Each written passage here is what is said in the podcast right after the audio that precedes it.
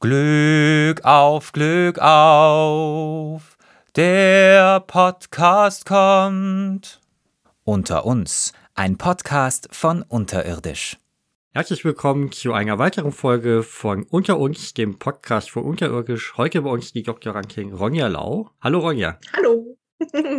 Wir werden heute vor allen Dingen um Kleidung sprechen. Textilien generell, wie man die überhaupt im archäologischen Kontext finden kann, was es also für Möglichkeiten gibt. Und du hast dich schon in deiner Masterarbeit damit beschäftigt, aber vielleicht kannst du dich einmal kurz vorstellen, wer du bist, äh, wo du herkommst. Genau. Ich bin Ronja Lau, ich komme aus Berlin. Ich habe in Berlin auch studiert, und zwar prähistorische Archäologie im Bachelor und im Master und habe mich dann im Verlaufe ja, meines Studiums auf Textilien spezialisiert, da ist ja immer das Problem, das ist eine ziemlich kleine Community und es wird so eigentlich nicht unterrichtet. Und ich bin dann für meinen Master nach Österreich gegangen, nach Wien, weil da gibt es eine Textilarchäologin, bei der ich dann gelernt habe. Das war Karina Grömer und konnte so mit dem Wissen dann zurück nach Berlin kommen. Und ja, tue seitdem alles Mögliche für, um und mit Textilien eigentlich aus allen Zeiten. Also ich glaube, das ist was einen so ein bisschen unterscheidet, dass ich Textilien anschaue, meinetwegen von der Steinzeit bis ins Mittelalter.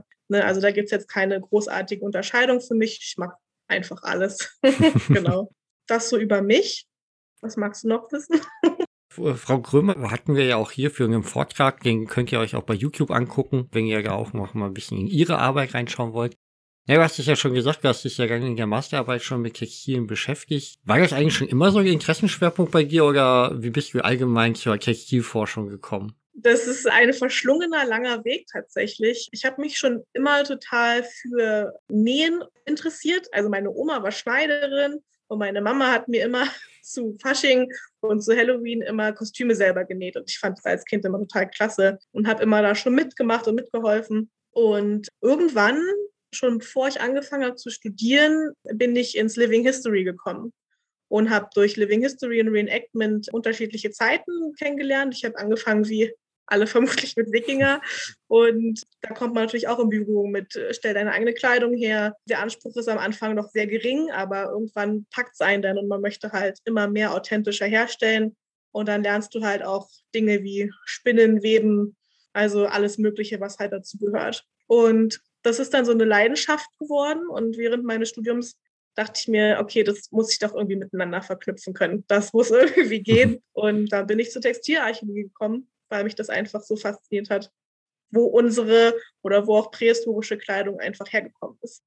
Was ist denn so grundsätzlich das Schwierige? Ich meine, ich hatte jetzt das Glück, dass ich tatsächlich auch mal sehr viel, ja, gut erhaltene Textilien in der Hand hatte, aber das ist ja in der Regel nicht das, was wir finden können. Ich hatte ja auch schon Studenten, die, als wir über Gräber gesprochen haben, gleich sollte ich vielleicht anmerken, dass diese Aufnahme vor meinem Grabseminar, das gestartet aufgenommen wird, die davon ausging, dass die Menschen nackt in die Gräber gekommen sind, weil ist ja kein Textil da. Ja, das ist verständlich, aber natürlich auch total schwierig. Ne? Also wenn wir uns heutzutage vorstellen, wo Textil Textilien bei uns im Leben vorkommen. Wo, also, ne, ihr seht es jetzt vielleicht nicht, aber ich sitze auf meiner Couch. Hier sind mindestens fünf Kissen. Ich trage Kleidung. Hinter mir ist so ein Wandbehang. Also Handtücher haben wir, ne, wo Textilien einfach in unserem heutigen Leben vorkommen. Das ist nicht zu unterschätzen. Und das ist auch nicht zu unterschätzen, wie es halt in der Prähistorie war. Das Problem ist natürlich, wie du schon richtig sagst, Textilien, das ist ein organisches Material.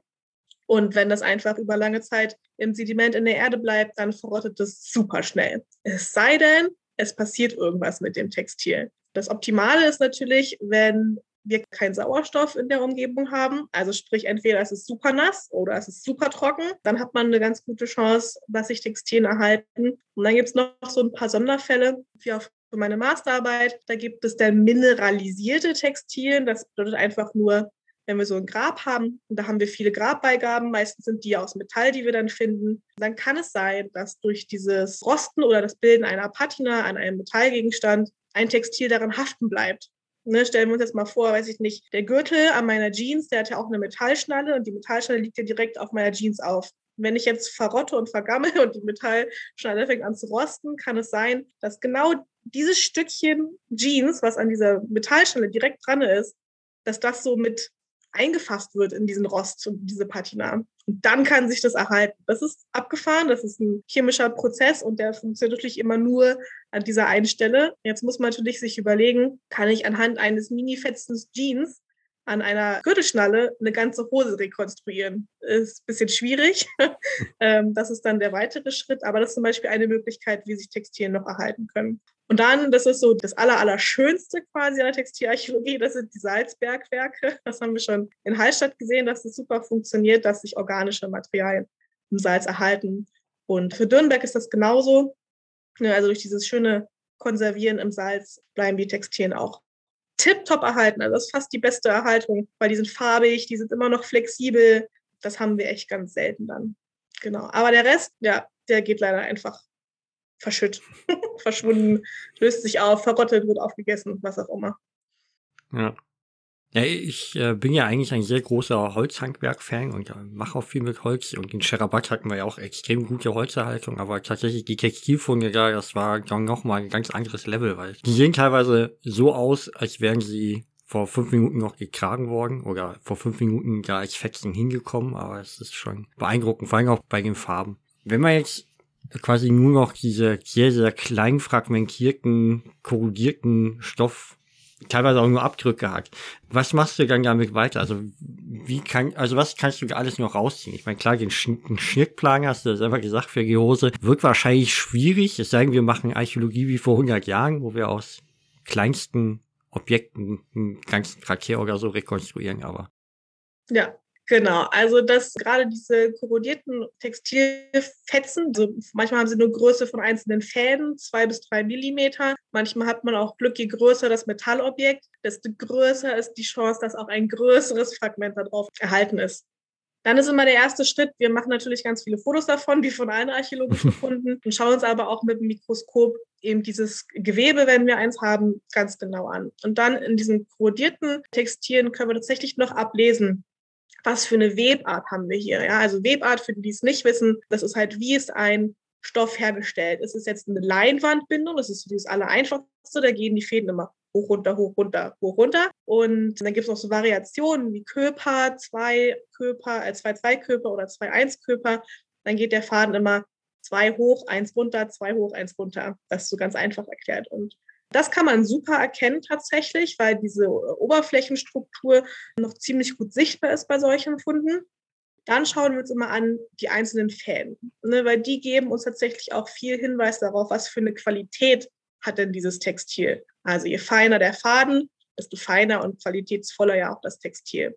Und dann messen wir das aus, ne, also ganz einfach halten entweder Maßstab daneben oder messen das digital aus, gar kein Problem und gucken dann, was wir für Daten einfach daraus sammeln können. Und das ist ganz praktisch, das hat sich in der Textil-Community jetzt gut verbreitet, dass wir uns nach äh, immer den gleichen Richtlinien wenden. Also in ganz Europa machen wir das alle gleich. Das äh, Center for Textile Research hat da ähm, eine ganz gute Auflistung gegeben, wie wir auch Dinge benennen. Das ist natürlich alles immer in Englisch. Also alles, was wir als Textilarchäologen machen, wird meistens immer auf Englisch dokumentiert ist auch immer super zu vergleichen, um äh, große Datenbanken zu erschaffen, die noch nicht existieren, aber an denen arbeiten wir ganz groß. Genau, das wird dann alles aufgenommen. Wir schauen uns an, im besten Fall, was für ein Material eben dieses Textil ist. Das ist bei diesen korrodierten Sachen ganz, ganz schwierig. Du kannst optisch keine einzelnen Fasern mehr erkennen. Ne? Wenn du jetzt zum Beispiel dir einen Wollpullover vorstellst, dann äh, gucken ja ab und zu noch so ein paar Härchen raus und so, die existieren schon gar nicht mehr. Also dieses Gewebe, was, was wir haben, ist so, ist ganz glatt, ist ganz smooth, ne? Das alles drumherum ist schon ein bisschen abgegangen und nur diese Struktur ist erhalten. Wir haben aber manchmal Glück, dass wenn irgendwo was abgeplatzt ist oder der Restaurator ist mal irgendwo abgerutscht und hat irgendwie doch das eine, den einen Faden mal mit abgerissen oder so, dann gibt es so abgeplatzte Stellen und dann kann man die theoretisch unter dem Mikroskop, am besten unter einem Rasterelektronenmikroskop anschauen und sieht dann gar nicht mal die eigentliche Faser, sondern nur so einen Negativabdruck. Aber das, was abgeplatzt ist, das ist schon weg, aber in dieser Patina, in dem Rost, da bleibt dann so ein Negativabdruck zurück und da kann man, wenn man Glück hat, noch die Abdrücke der Schuppen der Faser erkennen. Das ist ganz schön filigran und fusselig und klappt auch nicht immer. Also in meiner Masterarbeit hatte ich eigentlich viele schöne Textilien, von denen ich dachte, ah, total super, guck mal, da kann man doch bestimmt eine Faser draus erkennen. Das Problem ist einfach, dass es hauptsächlich so Gürtelplatten waren, also so richtig schöne, breite Gürtelplatten aus der Hallstattzeit, die sind äh, prestigemäßig total super. Das Problem ist nur, die passen einfach nicht in die Kammer vom Rasterelektronenmikroskop. Also die Kammer ist zu klein. Die müssten irgendwie noch eine größere Rasterelektronenmikroskopkammer entwickeln, damit ich meine Gürtelplatten auch da rein tun kann. Ging halt einfach nicht. Deshalb musste ich mich meistens mit so kleinen Ringen oder Fibeln begnügen. Und da hat es leider nur einmal, na zweimal funktioniert, eine Faser zu erkennen. Einmal vom Schaf und einmal vom Pferd. So, das war schon die ganze, die ganze Ergebnissucherei aus dieser sehr fisseligen Arbeit. Das freut uns aber immer sehr, wenn wir Fasern erkennen können. Ne? Also jetzt gerade dieses Schaffaser sagt uns einfach, das Textil, was wir da haben, aus Wolle hergestellt. Wir können das wissenschaftlich nachweisen. Optisch kann man schon sagen, ah ja, das wird wohl Wolle gewesen sein im Vergleich zum Beispiel zu pflanzlichen Fasern. Aber das ist immer super, weil man nämlich auch schauen kann anhand dieser Wollfaser, vielleicht von welchem Schaf stammt das, was für eine Rasse, wie sind die Schuppen aufgebaut. Da könnte man erst noch ein bisschen weiter das fortspinnen. Aber für diese eine Probe, die ich gekriegt habe, hat sich das jetzt nicht so gelohnt. Ähm, wenn man jetzt mehr Daten hätte, dann würde das Sinn machen. Das ist eigentlich schon recht viel, ne? Also wenn man das so erzählt und was man da alles bei rauskriegt aus diesen kleinen korrodierten Dingern, dann ist das schon eine ganze Menge. Der Nachteil, was jetzt bei meinen Funden für die Masterarbeit vor allem noch war, kann man noch mal sagen, die wurden schon restauriert und die wurden schon konserviert. Das heißt, die sind schon, und das war 1940, also das war jetzt auch nicht die oberste, beste Konservierungsmethode, wie wir sie heute vielleicht machen würden. Die, diese Dinger sind halt steinhart gewesen, als hättest du die zehnmal in Lack getaucht und da kannst du wirklich nichts mehr, nichts mehr mitmachen. Würden wir jetzt frischen Fund haben, direkt von der Ausgrabung, irgend so eine schöne Schnalle oder irgendeine schöne Fibel, und da ist ein Stück ähm, Textil drauf. Da hat man manchmal Glück und kann noch so eine, so eine Ecke Faser abzwacken und kann da vielleicht noch ein bisschen was bewegen und gucken und auseinanderfummeln. Das wäre noch optimaler. Aber das ging einfach nicht. Das waren Altfunde. Die wurden auch im 19. Jahrhundert schon ausgegraben und lagen einfach super lange im Museum und hat keiner hat sich angeschaut. Und deshalb waren die auch einfach in einem schlechten Zustand. Und dafür haben wir aber schon ganz gut da Daten rausgesammelt und geschaut, was sind das für Textilien, was haben die da benutzt, getragen, was war in den Gräbern drin. Genau. So. Wenn man dann sagt zum Restaurator, ja, ich müsste eigentlich hier mal so ein kleines Stück rausschneiden, aus dem wunderschönen Gürtelstück, wird ja wahrscheinlich auch ein Herzinfarkt kriegen. Ja, gut, aber dafür hatte ich auch äh, Stücke aus der Restauration, wo der Restaurator wahrscheinlich aus Versehen das Textil abgeploppt hat, das passiert nämlich auch ganz häufig, und hat dann mit so einer richtig schönen Knetmasse das versucht, wieder so nachzuzeichnen mit so einer kleinen Rillen und du denkst so, okay, da war ein Textil, wir haben es nicht mehr, aber der Restaurator hat wenigstens das versucht, mit Knete nachzuformen. Das war ganz süß. Also, naja. Wenn ich das gut mache, merkt es keiner. Ja. Genau. Ich finde das ja total faszinierend, dass man äh, tatsächlich noch so viele Informationen auch auf sehr, sehr kleinen Teilen rausholt, weil äh, Textilien tatsächlich etwas ist, was ja eigentlich überall eine Rolle spielt und das wir aber relativ schlecht fassen können.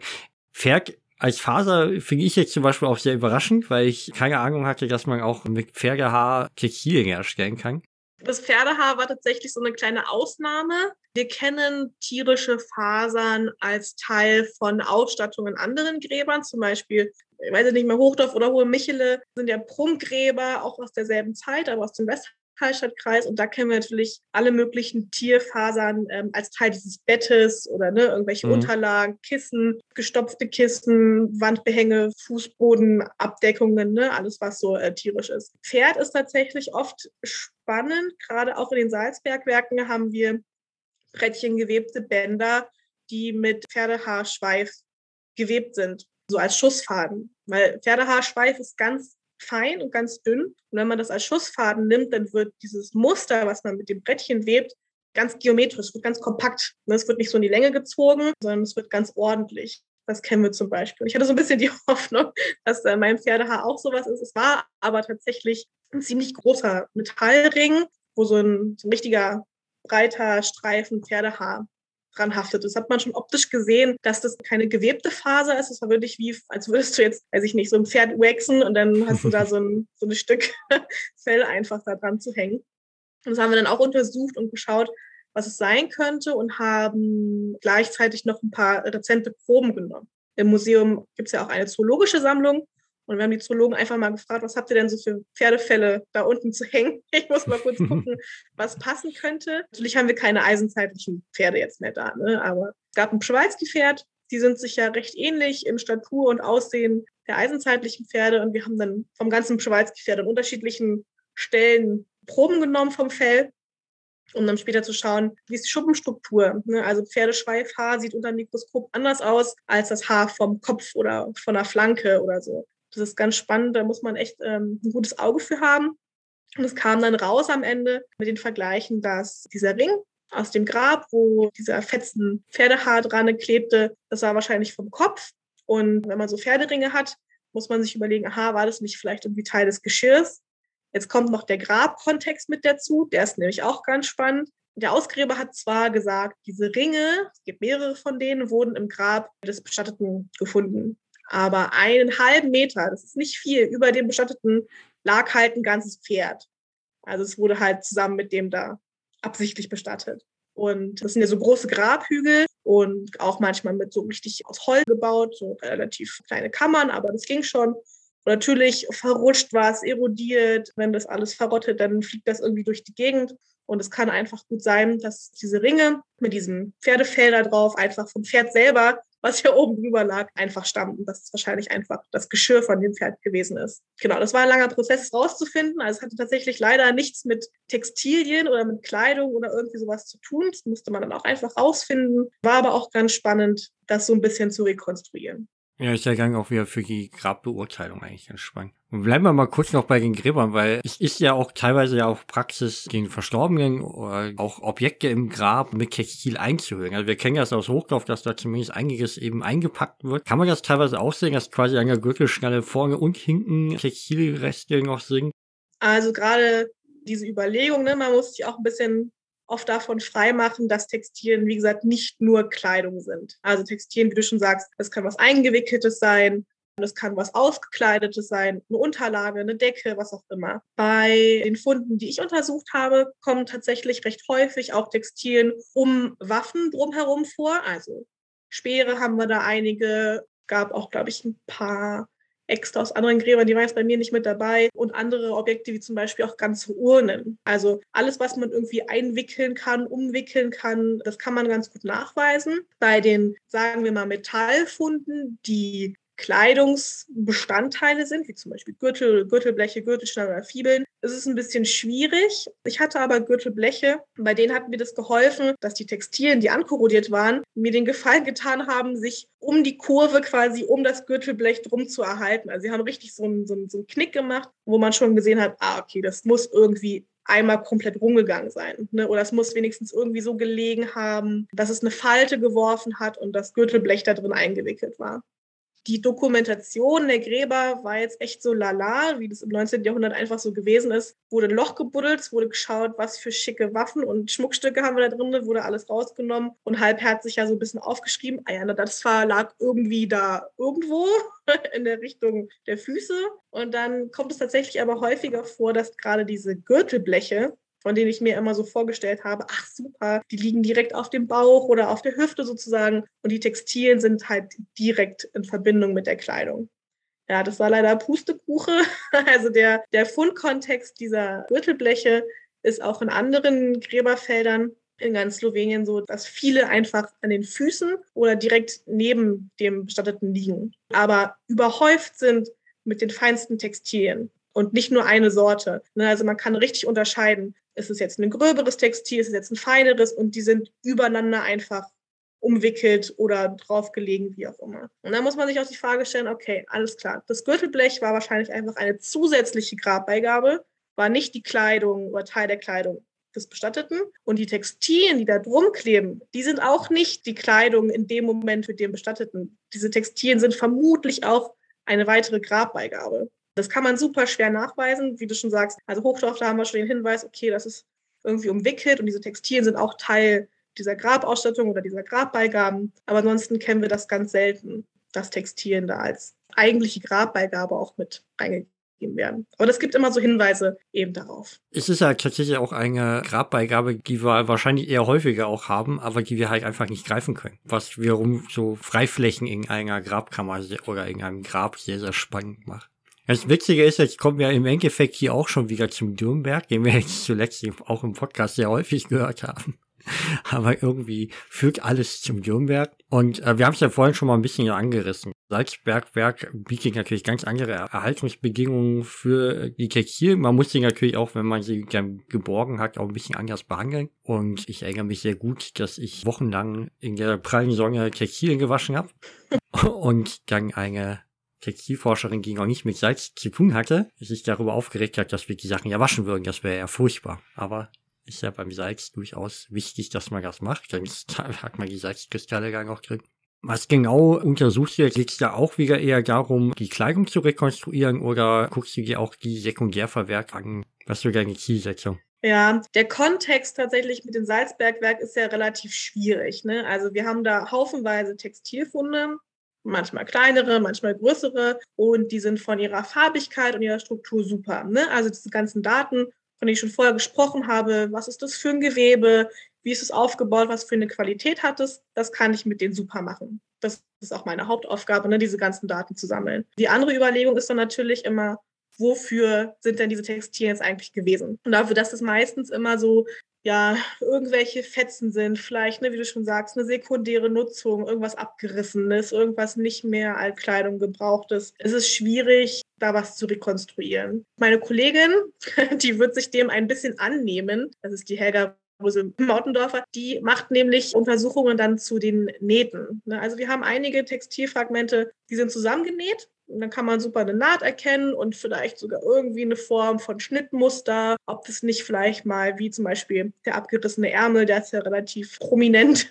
da kann man ja ziemlich gut erkennen, was es mal war und was da noch alles so dran gewesen ist. Das ist natürlich so das Optimalste. Bei den meisten hat man vielleicht nur so eine wie gesagt, so eine kleine Naht. Und dann kann man überlegen, war das mal Teil von irgendwas Größerem? Hat das da irgendwer verloren, abgerissen, vergessen, weggeworfen oder als irgendwas anderes weiterverwendet. So eine Weiterverwendung, so recyceltes Material, das kennen wir von so Fingerschutz oder Däumlingen sozusagen. Gerade beim Salzabbau kann man sich ja schon auch mal eine Blase schubbern und um dem so ein bisschen umherzugehen, kennen wir einige so um den Finger gewickelte Stofffetzen, die sind auch noch genauso erhalten quasi, noch mit was drum geknotet, damit es auch nicht runterrutscht vom Finger. Und das sind so kleine Beobachtungen, die jetzt schon, die man schon gemacht hat und wo man überlegen kann, okay, das war auf jeden Fall ein sekundärer Nutzen davon. Das andere ist natürlich immer schwierig, deshalb konzentriere ich mich einfach hauptsächlich darauf, diese ganzen Daten aufzunehmen, zu schauen, was haben wir da überhaupt für Textilien, was für Materialien, also Wolle und Lein auf jeden Fall. Und dann der nächste Schritt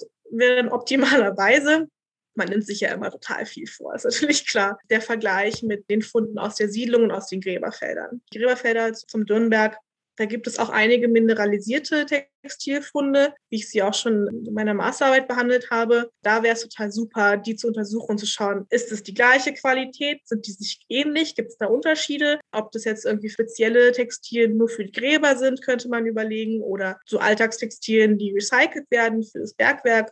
Aber man kann auch schauen, gerade weil wir von den gut erhaltenen Funden aus dem Salzbergwerk Proben nehmen können. Faseranalytik, ne? wir können noch mal näher schauen, was haben wir da für Schafe, wie sind die aufgebaut. Das ist eine feine Struktur in den Fasern. Wurden die sortiert, sind es heimische Tiere vielleicht auch gewesen. Ne? Da kann man also total weit streuen und gucken, was ist eigentlich in dieser Mikroregion am Dürnberg textilproduktionsmäßig los gewesen. Der Bezug zur Siedlung, der wäre dann zum Beispiel spannend, wenn es Dinge gäbe wie Textilwerkzeuge, also alles von Spinnenwürteln, Webgewichte, vielleicht irgendwelche andere Dinge, die mit der Textilherstellung zu tun haben. Das gibt uns auch immer einen Hinweis darauf, ob die Sachen da auch vor Ort produziert worden sind oder ob sie nicht vielleicht auch von irgendwo anders herkommen. Das ist so dieses, dieser großumrissene Plan. Du hast mir jetzt im Endeffekt schon eine Frage nämlich vorweggenommen. Gibt es schon quasi Hinweise darauf, ob es Unterschiede zwischen dem Bergwerkfunden und den im Umfeld gibt? Oder tragen quasi alle das Gleiche? Oder gibt es bestimmte Muster, die, die vielleicht beliebt sind? Genau. Das Problem bei diesen mineralisierten Funden an Metallobjekten, die nehmen halt leider die Farbe des jeweiligen Materials an. Also wenn du jetzt ein Metall aus Eisen hast, wird das Textil leider rostrot und wenn du was aus Weichmetall hast, wird es halt leider grün oder blau. Aber wir können natürlich anhand der Struktur und der Qualität Dinge erkennen. Ich bin leider noch nicht so weit, dass ich mir die Textilfunde in den Gräbern angucken konnte. Diese Möglichkeit hatte ich bis jetzt noch nicht und deshalb steht diese Frage einfach noch ohne Antwort im Raum. Die liegen teilweise auch in Hallein im Museum, oder? Die liegen alle in Hallein, genau. Aber da konnte ich jetzt leider noch nicht hin, die letzten zwei Jahre. Sekundärverwendung haben wir ja im Endeffekt auch schon angesprochen. Wir hatten in Scherabak ein sehr, sehr schönes Stück, wo man tatsächlich auch die Blutflecken drauf gesehen hat, dass das wahrscheinlich als Verband genutzt wurde. Und wir schon rumspekuliert haben, wie man das bei Terra X mit einem Überfall auf das Bergwerk, die reichen Bergleute. Ja. also damit hätten wir jetzt quasi diesen Block der Forschung hinter uns, aber du machst ja tatsächlich noch viel, viel mehr. Also mal abgesehen davon, dass du ja scheinbar auch seit drei Jahren, glaube ich, äh, Science Slam machst. Ja. Ähm, bist du ja auch sehr engagiert im musealen Bereich und im Reenactment oder Living History. Jetzt hast du die Gelegenheit, das ein bisschen vorzustellen, um Werbung zu machen. genau, ja, also vielleicht noch mal kurz zum Science Slam. Das finde ich auch immer total wichtig, irgendwie das anzusprechen. Das ist so ein, so ein kleines persönliches Highlight. Ich habe genau 2019 damit angefangen. Und Science Slam ist einfach für die, die es nicht kennen, das sind ja sehr witzig, kurze Vorträge über das jeweilige Forschungsthema. Meistens findet das irgendwie schöne abends in irgendeinem Kellerclub statt und dann gibt's immer so, weiß ich nicht, sechs Slammer und Slammerinnen, die zu ihren meistens Doktorarbeiten ihr Thema vorstellen mit allen möglichen Mitteln und Techniken, die einen da so offen stehen. Und dann wird quasi immer gewählt, wer war dann der Beste. Und dann gibt's immer einen Gewinner und eine Gewinnerin. Ist natürlich auch immer abhängig davon, weiß ich nicht, wieso das Bierangebot an dem Abend ist. Deshalb ist auch einfach immer eine total spaßige Sache. Aber es bringt einfach Wissenschaftler und Wissenschaftlerinnen dazu, aus ihrer kleinen Bubble herauszutreten und ihr Thema der großen Öffentlichkeit auch schmackhaft zu machen. Ne? Also da wird jetzt nicht einfach ein trockener 30 Minuten Vortrag runtergeleiert, wie wir das oft auch so in unserer Community kennen, sondern das sind zehn Minuten reinste Freude bei denen am Ende hoffentlich das ganze Publikum spaßig was gelernt hat. Kann ich nur jedem ans Herz legen, das mal mitzumachen oder auch wenigstens sich mal anzuschauen. Vieles davon gibt es auch online. Genau, das kurz zum Science Lab. Vielen Dank. Vielleicht sollte man das so machen, dass auf Tagungen zwei Drittel weiterhin trocken bleiben dürfen und ein Drittel muss äh, sehr unterhalten noch sein, hinten raus. Ja, das wäre super. Ich meine, die Stimmung ist ja meistens trotzdem gut auf so einer Tagung, aber das würde das Ganze wahrscheinlich auch mal heben ja, so als Finale, das ist echt super. Ich glaube, letztes Jahr haben das in Göttingen gemacht. Das war auch so eine Ringvorlesung. Und als Abschluss haben wir halt alle einen Science Slam gehalten. Das war total super. Ne? Also das war echt immer ein Highlight. Da kommen auch viele alteingesessene Professoren und Professorinnen schon noch auf ihre Kosten. die haben da auch alle immer Spaß dran. Also. Wir hätten ja in Bochum auch einige Professoren, die ja wahrscheinlich sehr unterhaltsame Vorträge halten können. Bestimmt, na klar. ja, Museumsdorf, ne, darüber wollten wir auch. Ich bin ehrenamtlich äh, tätig jetzt seit etwas mehr als einem Jahr erst ähm, im Museumsdorf Düppel. Das ist ein kleines Museumsdorf am Rande von Berlin. Das gibt es seit den 70er Jahren. Und spannend daran ist, dass dieses ein mittelalterliches äh, Dorf, es wurde ausgegraben in den 60ern ungefähr, Damals noch zu Ost-West-Zeiten war das ja ein bisschen schwierig, das auch finanziert zu kriegen in Berlin. Und diejenigen, die sich dann dafür interessiert haben, das wieder aufzubauen, quasi diese Siedlung, hatten da am Anfang recht Schwierigkeiten und haben daraufhin einen Verein gegründet. Damals ist er noch Fördererkreis Museumsdorf Düppel e.V. und haben dann in diesen vielen, vielen Jahren dieses Museumsdorf aufgebaut und wollten halt einfach ganz Berlin oder an anderen, die es halt wissen wollten, Mittelalter äh, näher bringen. Seitdem existiert dieses Museumsdorf und ich bin jetzt seit etwa einem Jahr dort tätig. Ich bin die Vorstandsvorsitzende dieses Vereins. Wir teilen uns unsere Aufgabenbereiche mit dem Stadtmuseum Berlin. Vor vier Jahren sah die Lage des Vereins recht schlecht aus, finanziell und so ein bisschen das alles so ein bisschen moderner zu gestalten, war oft schwierig. Und das Stadtmuseum Berlin hat uns dann zum Glück, muss man echt sagen, in ihre Reihe an Museen mit aufgenommen. Dazu gehören auch noch die Nikolaikirche in Berlin, das Märkische Museum und so weiter. Und wir sind jetzt nun auch Teil davon. Das macht es uns einfacher, Vermittlung zu betreiben, ne, auch gerade für Besucher und Besucherinnen. Wir haben am Wochenende immer geöffnet und das ist ein super Ausflugsziel in Berlin. Also wer noch nicht da gewesen ist, ich wurde schon als Kindergartenkind tatsächlich, ich bin halt Urberlinerin, äh, das kommt auch nicht so häufig vor, äh, wurde ich schon auch dahin geschleift. Also ich kenne Düppel schon sehr, sehr lange und fand das schon immer toll da. War auch mit dem Living History oft immer da gewesen, so als einfach als zu belebende Person dort in dem Dorf. Und jetzt mache ich das ehrenamtlich einfach auch noch nebenher. So ein Museumsdorf bietet natürlich viele Möglichkeiten, auch als Wissenschaftlerin, die man sonst nicht hat. Ne? Also wir haben dort einfach viele Häuser rekonstruiert. Da stehen auch ein paar Webrahmen und wir können Dinge anbauen. Ich weiß nicht, ob ihr das schon mal gehört habt, aber im Mittelalter wurde nicht nur Leinen angebaut, sondern auch noch Hanf als Textilfaserhanf eigentlich. Und da haben wir gerade ein Projekt bekommen letztes Jahr, um Hanf anzubauen und dort daraus Fasern herzustellen. Pollenanalysen haben nämlich gezeigt am Umkreis, dass zu der Zeit wohl sehr große Mengen an Hanf dort angebaut worden sein müssen. Und einige Textilfunde aus den Regionen, hier so um Berlin-Brandenburg aus der Zeit, sprechen auch dafür, dass wir Hanffunde als Textil oder Seil oder sonstiges einfach da haben. Und das mache ich mit alles zusammen. Eben auch dieses Projekt Hanf anbauen, ernten, weiterverarbeiten zu Fasern. Und das natürlich alles dann irgendwann hübsch aufschreiben in kleinen Artikeln und vorstellen. Ich habe ja tatsächlich die Möglichkeit, ja auch wirklich den Leuten das zu zeigen. Und ich kenne ja von deinem Instagram-Kanal die ganzen Fotos. Also er, er, versucht ja auch authentisch die Kleidung auch darzustellen. Ist das schwierig? Weil ich meine, gerade das Mittelalter ist ja sehr, sehr präsent äh, in der Vorstellung vieler Menschen. Und es ist braun, es ist dreckig, es stinkt. Also in der Vorstellung. Aber die Realität ist ja wahrscheinlich anders. Es gibt doch bestimmt auch irgendwo Dinge, wo man sagt, ja, das war jetzt nicht so cool in der Zeit. Zum Beispiel kann ich mir vorstellen, dass es im Winter schwieriger ist, sich an die Kälte anzupassen. Oder haben bestimmte Textilien auch den Vorteil, dass sie wesentlich besser warm halten als unsere Hightech komischen Plastikfasern, die ein, wie eine menschliche Fackel werden lassen, wenn das Streichholz zu nahe kommt. Ja, das ist alles total spannend auf jeden Fall und richtig. Wir versuchen genau den Besuchern und den Besucherinnen, die halt nach Düppel kommen, wenn sie dort eintreten in dieses Museumsdorf, sozusagen wie so eine mittelalterliche, ja richtig so eine Szene zu erleben. Ne? Also wir gehen da auch alltäglichen Handwerken nach. Diese Häuser bei uns werden von Häuserpaten betreut.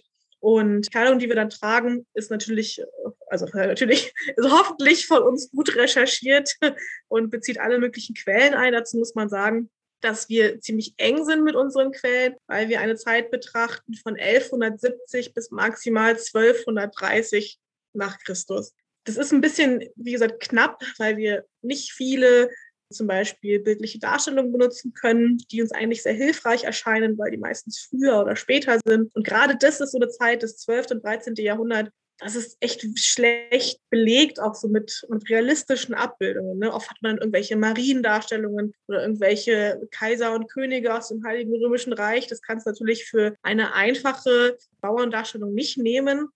Aber trotzdem muss man versuchen, so ein Bild zu vermitteln, wie du schon sagst, es ist nicht alles braun und schlammig und schmutzig, sondern es gibt auch wohlbedachte Kleidungsstücke. Und gerade das überrascht ja auch die Besucher immer total, wenn man also doch mal in einem leicht gelb gefärbten Kleid unterwegs ist oder mal rote Strümpfe trägt, schöne Lederschuhe einfach dran hat oder genau als Frauen oder Männer trägt man auch oft immer eine Kopfbedeckung, entweder so eine nette Bunthaube als Mann oder einfach mal so ein Schleier als Frau. Das ist natürlich in diesen hochmittelalterlichen Kulturen, die ja alle sehr christlich geprägt sind, einfach immer gang und gäbe.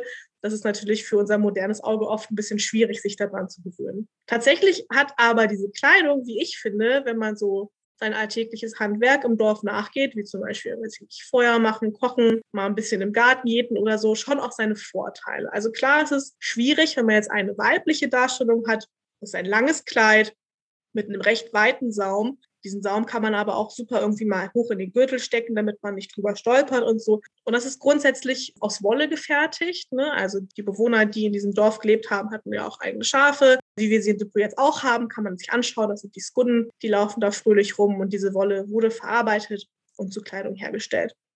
Und Wolle tatsächlich hat im Alltag ziemlich viele Vorteile. Also wenn du zum Beispiel am Feuer sitzt und du kochst gerade irgendwas und es fliegt mal ein Funken dir entgegen, also weiß ich nicht, deine North Face Jacke, die hätte sofort irgendwie ein Schmelzloch oder so oder würde vielleicht anfangen irgendwie vielleicht doch mal ein bisschen zu glimmen. Wolle ist da total resistent. Also du kannst vielleicht einmal draufklopfen, dann passiert vielleicht gar nichts oder höchstens ist so die erste Schicht an Fasern so ein bisschen angekokelt, aber im Prinzip sind Wollsachen recht feuerfest. Also Lichterloh brennen wirst du auf jeden Fall nicht.